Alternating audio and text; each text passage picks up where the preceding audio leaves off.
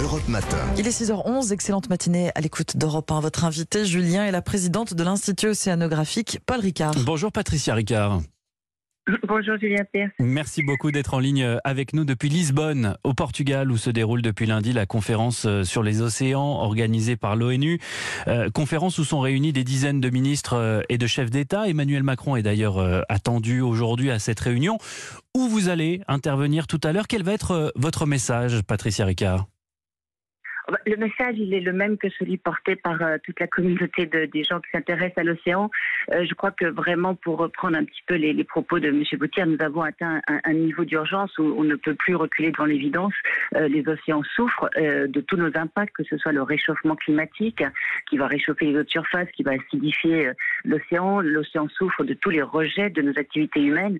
l'océan souffre de l'érosion de la biodiversité à travers une pêche qui reste encore, pour beaucoup de stocks, trop importante. Et puis, il y a également la problématique de la pêche euh, illégale, non réglementée, non déclarée. C'est-à-dire qu'en fait, si on se rend compte, la plupart de nos activités ont un impact direct sur l'océan. Mmh. Et l'océan nous envoie des, des, des, vraiment des, des, alarmes inquiétantes d'épuisement. De, euh, il y a, euh, Dieu merci, quelques bonnes nouvelles sur la prise de conscience. On comprend maintenant qu'il est important d'accélérer la connaissance scientifique. Euh, les décisions internationales aujourd'hui doivent être portées par la raison scientifique et par la connaissance. Donc ça, c'est encore une chose. C'est pas toujours le cas. Ce n'est pas toujours le cas, mais là vraiment, il commence à y avoir un, vraiment un consensus international sur cette nécessité de, bien prendre euh, l'avis des scientifiques en, compte, et ça, je crois que c'est une, des avancées. On a également euh, l'engagement de, certains États, et notamment le, grand retour de la France sur cette scène internationale, parce qu'il faut bien comprendre que l'océan est un patrimoine mondial de l'humanité on va y revenir sur le rôle de la, de la France, si vous me permettez. Juste avant, j'aimerais revenir sur les propos du secrétaire euh, général des Nations Unies, vous les avez mentionnés, qui euh, a déclaré euh, il y a deux jours un état d'urgence des océans. Notre échec à les préserver aura des effets en cascade. Voilà ce qu'il a dit. Qu'est-ce qu'il entend par effet en cascade? Alors, l'effet en cascade, il faut comprendre que l'océan sera soit l'accélérateur des dérèglements de nos sociétés, soit le socle de notre résilience. L'océan étant euh, le, principal maître du climat, si nous ne faisons pas nos engagements carbone, nous allons aller vers un dérèglement de cette machine climatique et malheureusement on en voit déjà les effets. On voit les effets euh, les pluies diluviennes, les, dérèglements euh, des, des, régimes climatiques sur la planète.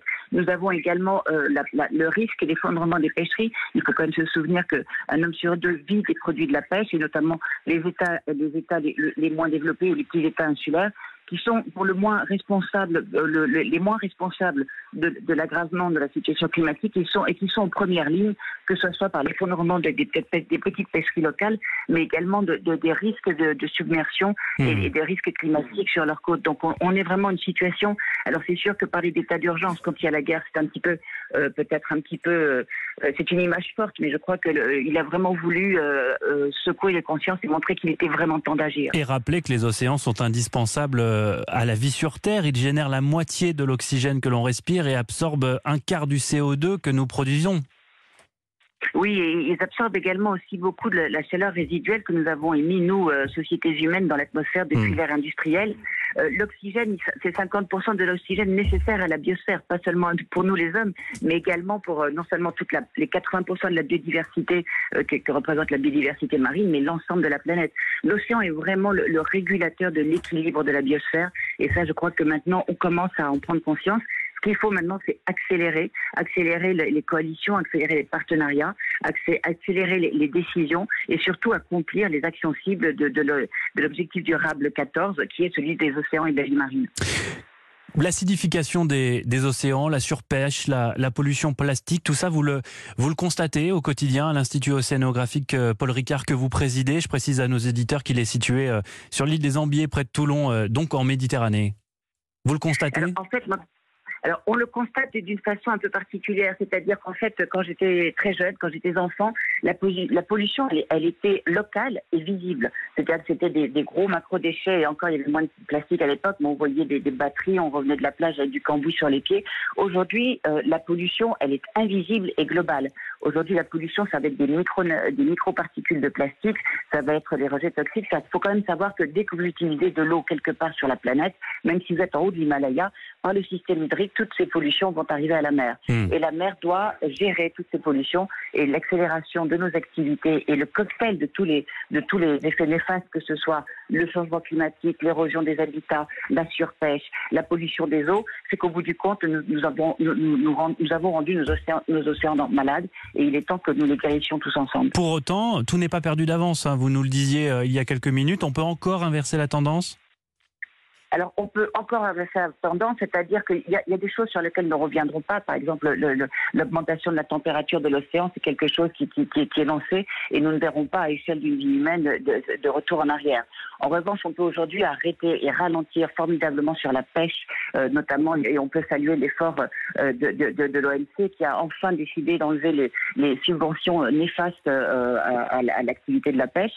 Donc ça, c'est déjà très important. La FAO hier a rendu son rapport sur l'état des pêches dans le monde et vraiment à insister sur l'importance d'être vraiment durable.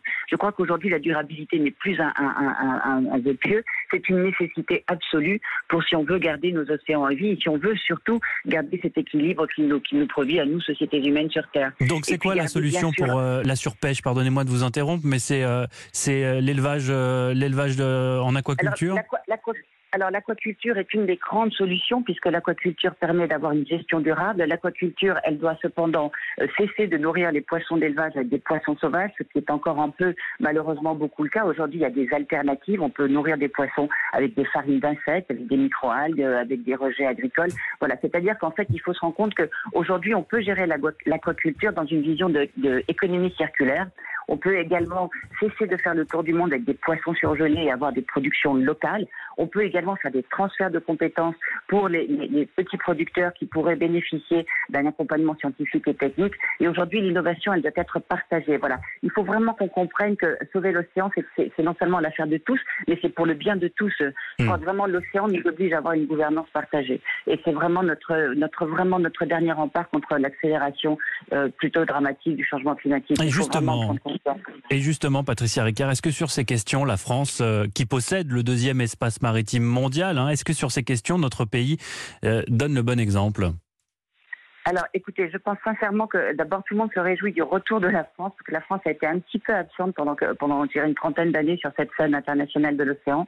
Euh, il faut rappeler que la France a quand même créé le premier One Ocean Summit sous l'impulsion de l'ambassadeur Olivier Poivre d'Arvor. Euh, la France aujourd'hui euh, fait énormément sur la, la, connaissance scientifique et d'ailleurs nous allons en parler aujourd'hui avec euh, le président d'Ifremer et également la plateforme Océan Climat qui réunit un petit peu tous les acteurs de cette défense de l'environnement océanique et de, de hmm. l'importance de la connaissance scientifique sous l'impulsion de, de, de, Françoise Gay ou, des gens comme Tara ou de... et surtout il y a une accélération de la compréhension des enjeux par ce qu'on appelle un digital twin. C'est-à-dire qu'aujourd'hui, nous avons les capacités de regrouper toutes les connaissances scientifiques et d'avoir des modélisations qui vont nous permettre d'accélérer, d'une part, la prise de conscience des États membres, qui doivent, car rien ne se fera sans l'adhésion des États membres, et également de comprendre les impacts de nos activités. Donc c'est vraiment le, c'est le, le, temps de la science. Le temps de la science est venu, et la science doit vraiment nous aider à accélérer la coalition autour de ces décisions. Il y a la science, mais en revanche, il y a une question euh, sur laquelle euh, la position de la France et d'Emmanuel Macron est beaucoup plus ambiguë, c'est celle de l'exploitation minière de nos grands fonds marins. Qu'est-ce que vous en pensez? Moi, personnellement, bien sûr, défense en, mon, action, je suis évidemment contre cette exploitation et d'autant plus contre qu'aujourd'hui, nous ne savons pas ses impacts. Et je crois que la décision de la, position de la France est assez claire. il est impossible d'organiser de l'exploration de ou de l'exploitation tant que nous ne connaissons pas l'impact de ces activités. Et c'est pour ça que nous revenons à cette nécessité de mieux comprendre les enjeux de la science. Hmm. Et, je pense que la, France l'a dit, il n'y aura pas de décision prise avant que la communauté scientifique internationale ait donné un avis ferme, ferme et définitif sur quels seraient les impacts de cette activité. Merci beaucoup. Merci infiniment, Patricia Ricard, présidente de l'Institut océanographique Paul Ricard, d'avoir euh, répondu à nos questions ce matin. Très bonne journée à vous et à bientôt. Merci à vous. Au revoir.